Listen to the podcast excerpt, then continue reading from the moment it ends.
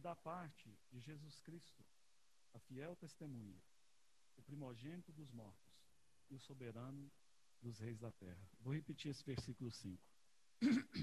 e da parte de Jesus Cristo, a fiel testemunha, o primogênito dos mortos e o soberano dos reis da terra. Alguns há no meio do povo de Deus que a simples menção do nome desse livro, Apocalipse, causa-lhes algum temor e alguma perplexidade. Muitos eles ficam temerosos dos dragões, das bestas, das figuras que esse livro emprega. Então, alguns eles preferem desprezar esse livro, têm medo dele. Outros se aproximam desse livro buscando exatamente entender essas figuras, esses animais que ali aparecem, essas coisas espetaculares. E acabam perdendo de vista o propósito desse livro. Esse livro, ele baseia-se em algo bastante simples. Ele, conforme o autor nos diz no capítulo 1, versículo 1, este livro nada mais é do que uma revelação de Jesus Cristo. Lance Lambert disse que toda vez que nos aproximássemos do livro de Apocalipse, seja para lê-lo ou estudá-lo, deveríamos fazê-lo com essa perspectiva em mente recebermos da parte do Pai uma revelação mais plena, mais ampla da pessoa do Senhor Jesus Cristo. Aliás, toda a Bíblia nos fala dele. O Senhor Jesus Cristo é o tema central de toda a palavra de Deus. E aqui, com bastante clareza, o Espírito, o Espírito Santo coloca isso logo no início, capítulo 1, versículo 1, revelação de Jesus Cristo. É uma revelação de Jesus Cristo. E quando nós começamos a ler este livro, logo aqui no capítulo 5, nós temos que nos deter e considerarmos uma revelação acerca do Senhor Jesus Cristo que o Espírito Santo colocou aqui para nós.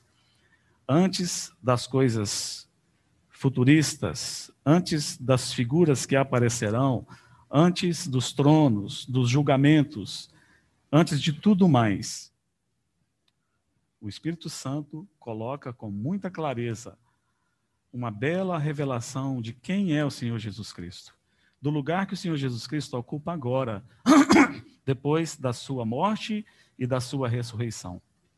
Na verdade, aqui no capítulo 5, encontraremos três títulos que o Pai dá ao Filho após a sua ressurreição. Três títulos do Senhor ressuscitado. E quais são eles? O texto é claro diz que da parte de Jesus Cristo, vírgula, e aqui estão os títulos: a fiel testemunha, o primogênito dos mortos e o soberano dos reis da terra. É isso que nós nos propomos a fazer. Se o Senhor permitir considerar algo, não de uma maneira exaustiva, porque é um, um assunto tão amplo, mas tocarmos nessas três questões, essas três realidades falarmos um pouquinho desses três títulos que o Senhor ressurreto possui na presente hora. A testemunha fiel, ele é testemunha fiel.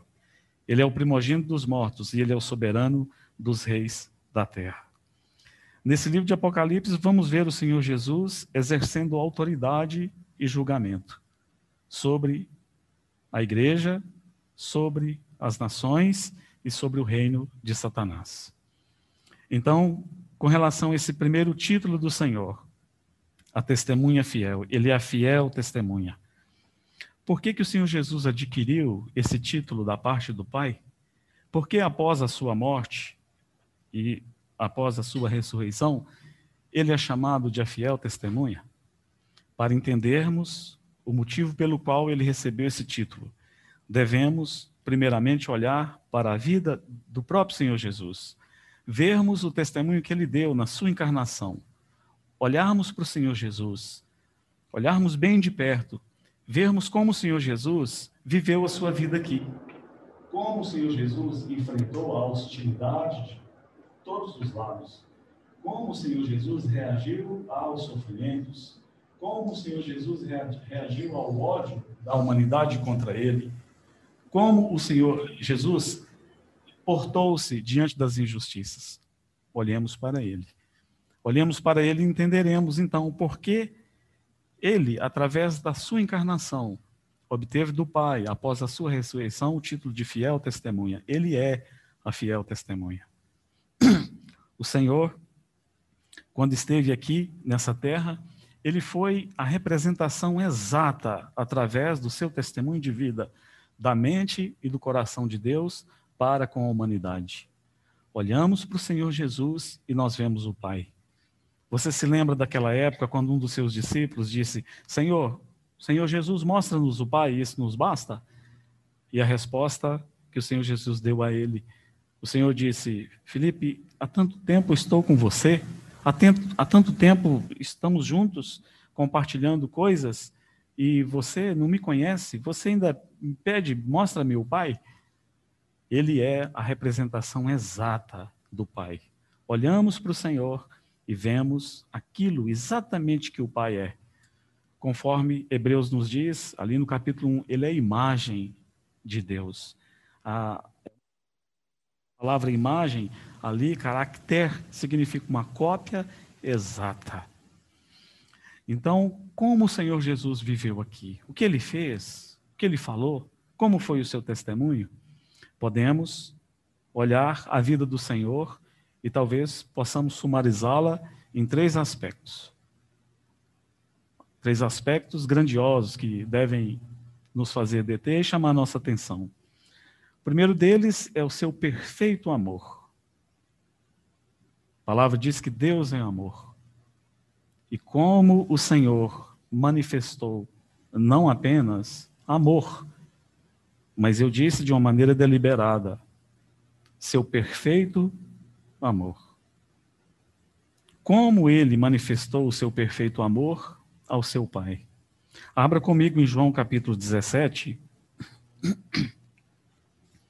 João, Evangelho de João capítulo 17, versículo 9.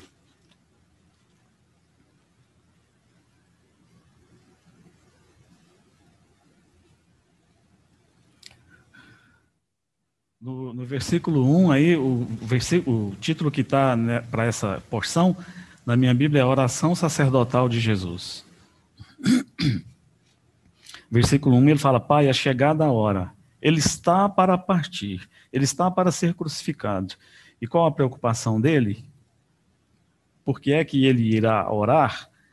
Então ele diz no versículo 9, dizendo ao seu pai: É por eles que eu rogo ele está dizendo dos seus discípulos. Ele está dizendo, Pai, é por eles, é pelos meus discípulos que eu rogo. Não rogo pelo mundo, mas rogo por aqueles que me deste, porque são teus. Você pode até me perguntar, irmão Léo, mas como que isso aqui, esse versículo demonstrará o perfeito amor de Jesus pelo Pai? E eu te responderei num instante. O Senhor Jesus, nas suas horas finais, ele vai rogar, suplicar ao Pai que guarde os seus discípulos. E aí ele usa essa expressão, ele diz assim: Não rogo pelo mundo, mas por aqueles que me deste, porque são teus. Para entendermos o que o Senhor Jesus está fazendo aqui, como ele está demonstrando o seu perfeito amor ao Pai, basta nós darmos uma rápida olhada em quem são esses que o Pai deu ao Senhor Jesus. Aqui especificamente, e é claro, que isso aqui se aplica de uma maneira universal e nos alcança hoje, mas aqui especificamente, o Senhor Jesus tinha em mente alguém como Pedro. Você sabia que Pedro está aqui? Que o apóstolo Pedro foi um dos que o Pai deu a Jesus para andar com ele, para servi-lo, para aprender com ele, ser um dos seus apóstolos? Pedro, que negou o Senhor Jesus três vezes. Você se lembra como ele, de uma maneira covarde, ele negou o Senhor por três vezes. Você se lembra quanto trabalho ele deu para o Senhor? Tanta dor de cabeça, tantas palavras ditas numa hora errada, tantas ações impensadas. Você se lembra também de um outro discípulo que o Senhor Jesus tem em mente aqui, chamado Tomé, Thomas, Dídimo. Uma das características dele era a incredulidade. Em João capítulo 11, quando o Senhor Jesus recebe a notícia de que Lázaro morreu, então o Senhor Jesus diz que vai voltar lá. Você lembra a reação de Thomas, de Tomé? ele diz assim: "Vamos, vamos, vamos nós também para morrer com ele". Falou em off. Vamos, vamos voltar lá, vamos morrer com ele. Você se lembra que na ressurreição do Senhor Jesus, quando o Senhor apareceu alguns discípulos e Tomé não estava, qual foi a reação dele mais tarde? Quando contaram, cheios de alegria, que o Senhor havia lhes aparecido, ele diz: Ah, só se eu realmente puder tocar na mão, puder tocar no lado do Senhor, senão eu não acreditarei. Esses eram aqueles que o Pai deu ao Senhor Jesus. Dentre eles tinha um que era revolucionário. Ele queria fazer uma revolução pelas armas. Esse, esses foram aqueles que o Pai deu ao Senhor Jesus. Seria perfeitamente compreensível aqui se o Senhor Jesus tivesse uma conversa, digamos assim, franca com o Pai. Eu falo isso reverentemente. Mas ele teria, e seria compreensível, ele teria muitos motivos para reclamar do Pai aqui. E dizer: a minha obra poderia ter sido um pouco mais fácil se tivesse melhorado um pouco o tipo de homens que o Senhor me deu. Se tivesse tirado, me dado outro no lugar de Pedro, ou alguém mais destemido no lugar de Tomé, ou alguém mais crédulo, ou alguém mais firme do que Pedro, Pai, teria facilitado muito o meu trabalho. Mas você percebe o amor perfeito que o Senhor Jesus tinha e tem pelo Pai? Não havia a mais leve sombra de dúvida com relação à boa e perfeita e agradável vontade do Pai para com ele. O Senhor Jesus sabia que o Pai é, era cheio de amor e que o Pai, tudo que ele faz é bom. Às vezes, nós, com a nossa natureza pecaminosa, nós temos uma, uma reação totalmente adversa disso aqui. Por pouca coisa, por bobagens, nós permitimos que coisas se interponham entre nós e o nosso Deus. E por quase nada, como eu disse, por coisas bobas, nós permitimos que hajam dúvidas nos nossos corações acerca do amor de Deus. Eu me lembro, na década de 90, onde eu morava em Patos, os irmãos se envolveram em evangelismo nas praças. E um dia estavam pregando numa praça e um hippie, vendendo suas bijuterias, veio até os irmãos e entregou a vida para Jesus. Os irmãos perguntaram como é que nós podemos ajudá-lo. Ele disse: Eu queria tomar um banho, tem meses que eu não tomo um banho. Eu queria comer uma comida quente, dormir numa cama limpa. E um dos irmãos era gerente, como é até hoje, de um hotel lá. Levou ele para lá e providenciou o que ele queria. Ele se reuniu conosco há alguns anos e coube a mim entrevistá-lo. Descobri mais desse homem. Ele chamava-se Argemiro e ele era de uma cidade no Pernambuco, em Pernambuco chamada Goiânia. Goiânia, não Goiânia. Eu perguntei um dia para ele, depois de alguns dias, ele segurando com muita dificuldade de se abrir, mas foi isso que ele me contou. Disse: Por que, que você começou nessa vida? Ele disse: O meu pai era um homem muito rico. Ele era dono de um frigorífico. E eu fui um menino, infância e juventude. Eu tive uma vida muito abastada, tive tudo que eu queria. Eu não acreditei na, na hora. Mas mais tarde a mãe dele veio buscá-lo e trouxe fotos e era verdade o que ele me falou. Ele disse: Eu tinha tudo, eu tinha cavalos para desfilar na cidade, eu tinha tudo que eu queria. E um dia meu pai quebrou, meu pai perdeu tudo que ele tinha e eu fiquei envergonhado de ser pobre e morar na minha cidade. Então eu peguei minha mochila e saí e atravessei o país todo e tem oito anos que eu não dou notícia para os meus pais. A história dele teve um final feliz. Depois eu posso te contar. Mas você percebe, por causa de uma coisa tola, boba, ele permitiu que algo se interpusesse entre ele e o pai dele, o pai que tinha o amado tanto ao longo daqueles anos, certamente o pai tudo que fazia era para ele. A maneira carinhosa como o pai cuidou. E no momento de crise, ele deu as costas para o seu pai, ele ficou magoado porque o seu pai fez alguns maus negócios, e ele tornou-se um andarilho. Graças a Deus que Jesus mudou a vida dele. Mas não é assim que acontece conosco. Quantas e quantas vezes nós já permitimos que alguma sombra de dúvida, alguma nuvem pequenininha no início, e depois se forma uma nuvem carregada com raios e trovões, se interponha entre o nosso relacionamento, no nosso relacionamento entre nós e o nosso Deus? Quantas vezes? Senhor Jesus, é dito lá em Mateus 26, 56, que quando ele estava ali, naquela hora mais difícil da vida dele, diz que todos, deixando-o, fugiram. É por isso que o Senhor Jesus está orando esse perfeito amor que o Senhor Jesus tinha para com seu Pai. Que nada, nem ninguém poderia, seria capaz de estragar ou diminuir. Mas também nós vemos esse perfeito amor não só para com seu Pai, mas vemos o perfeito amor de Jesus para com estes que o Pai lhe deu. É vasto as as citações bíblicas que nós poderíamos usar, tomar da palavra, para ver o cuidado amoroso do Senhor Jesus para com aqueles que o Pai lhe deu. Às vezes, nós temos essa característica, eu tenho essa característica. Eu desisto com muita facilidade dos irmãos, das pessoas. E isso é algo que ao longo da nossa vida, devemos tomar muito cuidado, senão vamos desenvolvendo um certo cinismo, uma certa desesperança para com o ser humano falho, caído. Mas o Senhor Jesus, ele nunca desiste.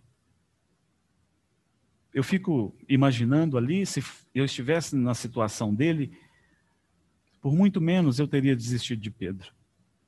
Eu teria deixado Pedro lá atrás, quando Pedro falou no meu lugar, ele colocou palavras na minha boca, ele disse que eu pagava imposto. Quando ele manifestou aquela impetuosidade, sem sabedoria, eu teria deixado ele há muito tempo atrás.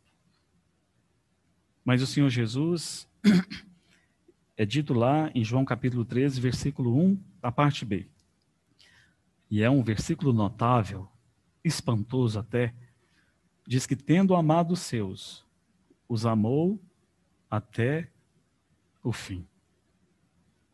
Isso se aplica a nós que estamos aqui. Você sabia que o, o perfeito amor de Jesus, ele não pode deixar de nos amar? Que ele nos ama perfeitamente e que ele nos amará até o fim. Você pode ver esse amor personificado nas ações do Senhor Jesus. Você se lembra lá em João capítulo 18, quando o Senhor passa a noite orando ali no jardim do Getsemane? Então, ali, no romper do dia, vem aquele povo, aquela turba para prendê-lo. Você se lembra? Eu já expliquei aqui em outra situação que mais ou menos 700 pessoas, 650, 700 pessoas vieram prender o Senhor Jesus. A palavra usada ali para escolta é espeirã, é a décima parte de uma legião romana, 600 pessoas, mais alguns guardas, a guarda do sumo sacerdote, 650, 700 pessoas. Seus discípulos estão cansados, estão dormindo.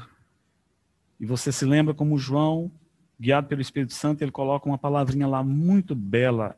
Ele diz que quando o Senhor percebeu que esse povo vinha para prendê-lo, ele usou a palavra: o Senhor adiantou-se o Senhor toma a frente.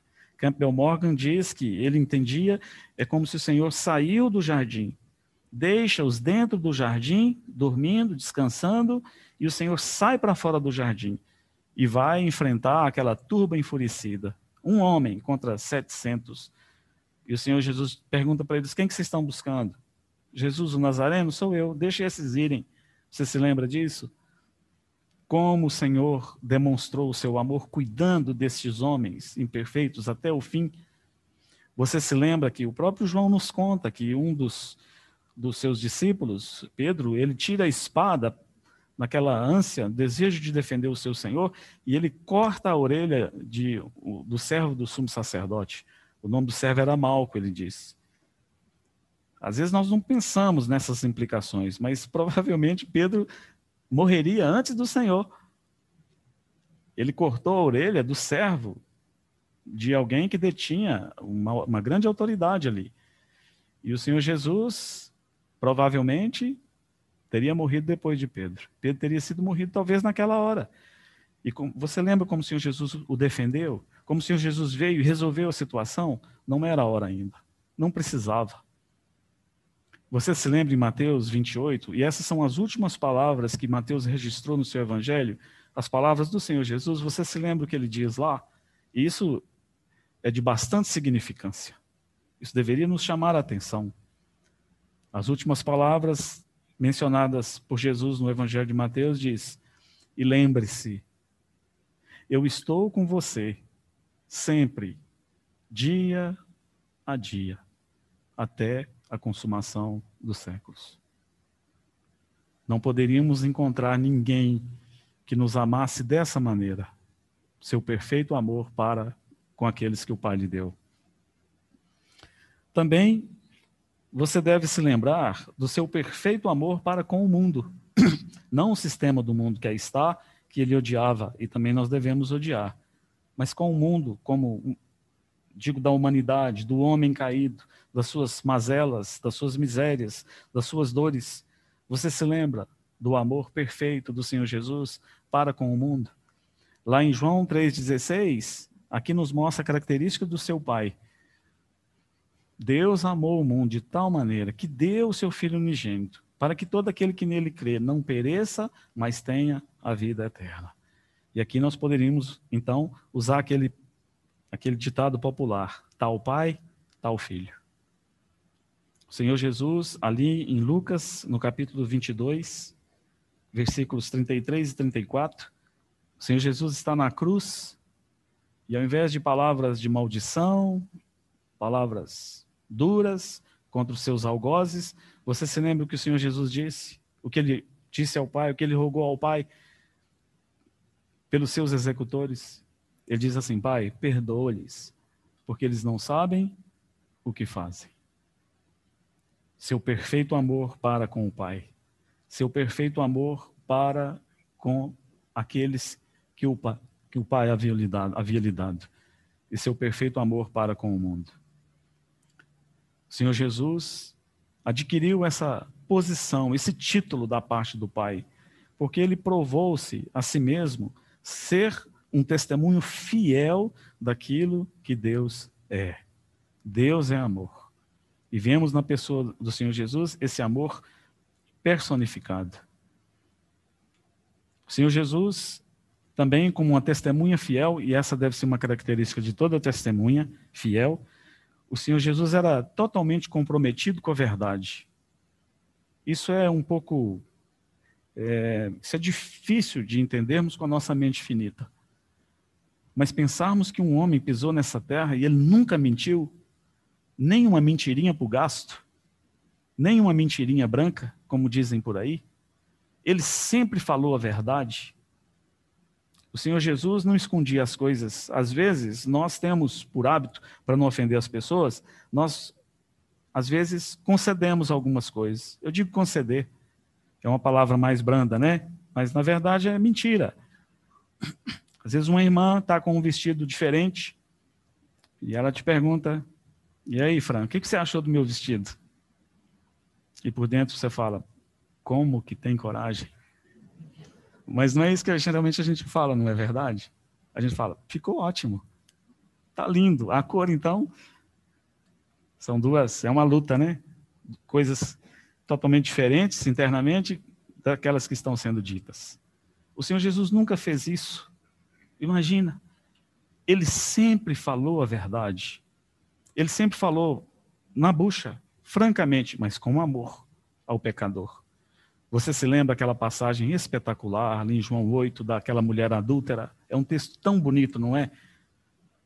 E aquela mulher que vai ser apedrejada segundo a lei, o Senhor está escrevendo no chão, e aí ele organiza todas as coisas ali, conduz todas as coisas, de tal maneira que todos os acusadores fogem.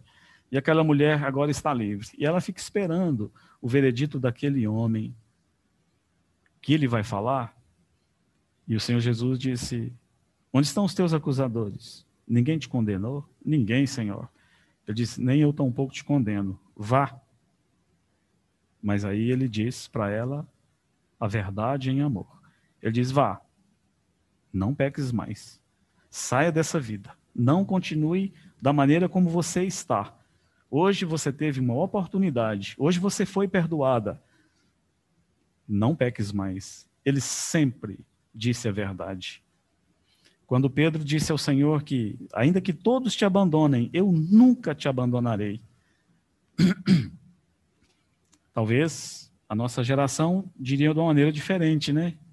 Poder falar assim, é, é, amém, amém, joia, joia, beleza. Mas o Senhor Jesus foi direto no ponto e disse palavras duras ao seu discípulo. Ele era totalmente comprometido com a verdade. Por isso, não tem outro título que ele possa receber da parte do Pai após a sua ressurreição do que esse título de a testemunha fiel, a fiel testemunha. Ele testemunhou com fidelidade acerca do seu pai, do coração e da mente do seu pai. Depois é dito que ele é o primogênito dos mortos. Essa palavra primogênito significa o primeiro de. Se eu pedisse, por exemplo, alguém que está aí na, perto da janela, disse o Daniel, Daniel, descreve lá o movimento na rua, como está lá? Tem muitos carros estacionados? O Daniel dissesse assim, ah, o primeiro carro, um amarelo, quando ele disse isso, implicará numa sucessão. Se tivesse só um carro amarelo, ele disse assim, o carro amarelo que lá está, mas se ele disser o primeiro carro é um carro amarelo, não precisa dizer mais nada. Eu já sei que tem mais carros ali.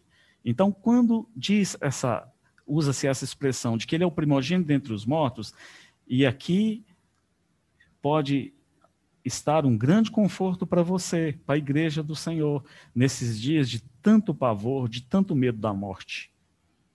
A mesma vida que está no Filho de Deus, a vida que vence, essa vida perfeita, a qual a morte não foi capaz de reter, essa mesma vida está em nós.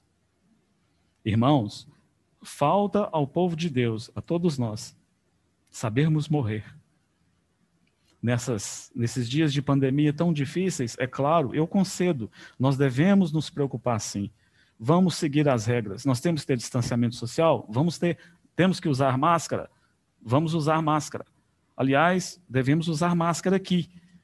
Mesmo que você não concorde em usar a máscara, por você, que você não tem medo, você é intrépido, corajoso, mas por causa do seu irmão, que não é tão corajoso ou intrépido quanto você, use a sua máscara.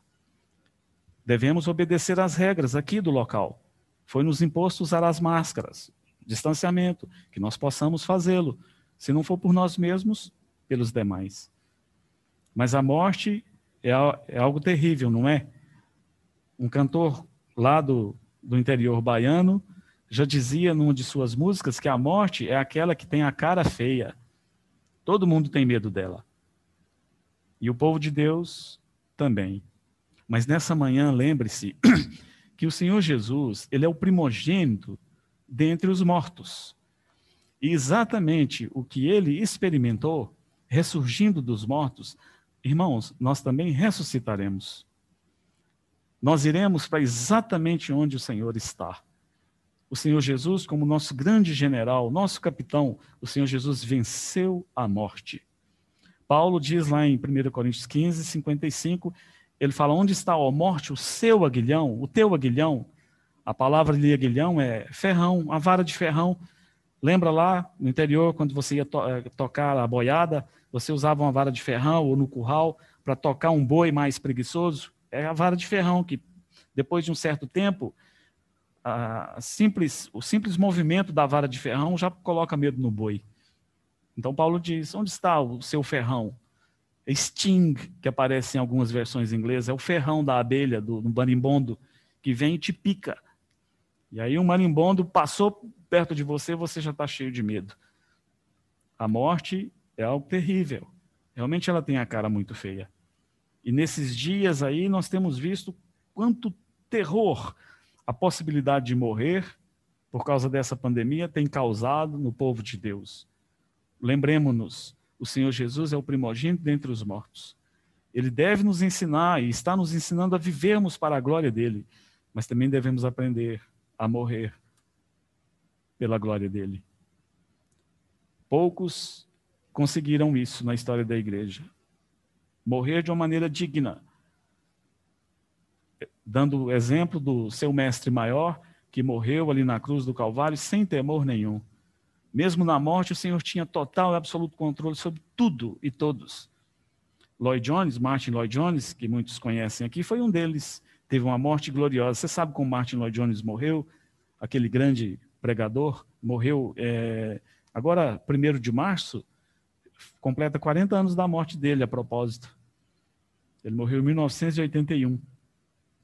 Lloyd Jones, ele teve câncer, ele tratou-se, depois, mais tarde, o câncer voltou, ele foi perdendo suas forças, ele não, não pôde mais andar, ele ficou confinado numa cama, ele não pôde mais falar. Um homem tão prolixo, tão preparado, ele perdeu a voz. E ele se comunica com os irmãos, com os familiares, através de bilhetes. Então, um dia, ele já estava bem ruim, bem ruim mesmo, quase morrendo, os irmãos foram visitá-lo.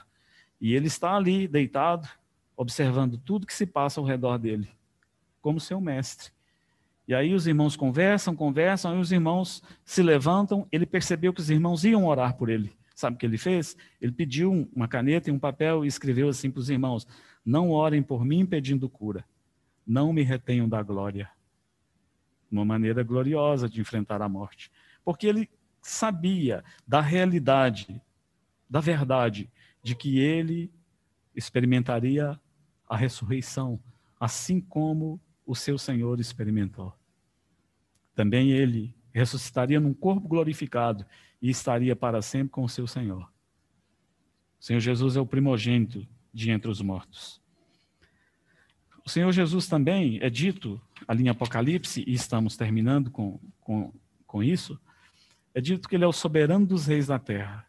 Lá em Provérbios 21, 1, diz assim: Como ribeiros de águas, assim é o coração do rei na mão do Senhor. Este, segundo o seu querer, o inclina ribeiros de águas. Assim é o coração do rei nas mãos do Senhor. E o Senhor, segundo o seu querer, o inclina. Lá em Esdras, capítulo 1, versículo 1 e 2, você se lembra que algo notável é dito ali acerca de Ciro, aquele rei? É dito que o Senhor tocou no coração de Ciro.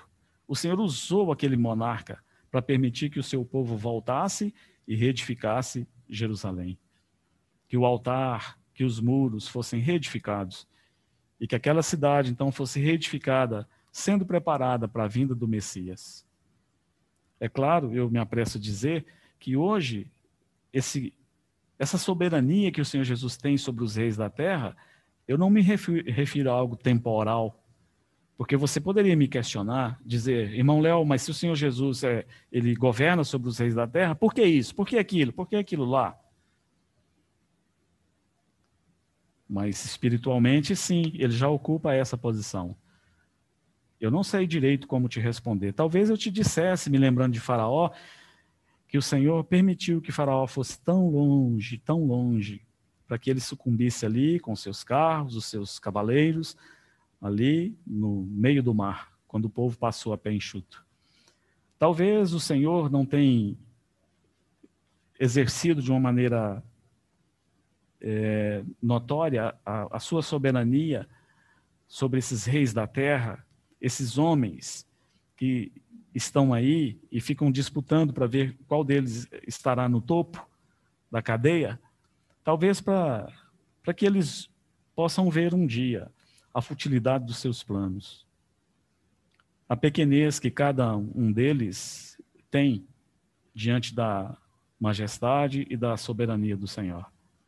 Ali em Apocalipse 19, 16, diz que o Senhor é Rei dos Reis e Senhor dos Senhores.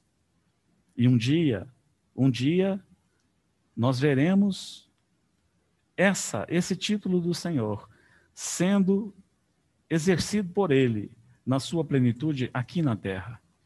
Um dia todos os reis da terra, todos, todas as nações, tudo e todos terão que se dobrar diante daquele que da parte de Deus se tornou a fiel testemunha, o primogênito dentre os mortos, e se tornou também o soberano dos reis da terra.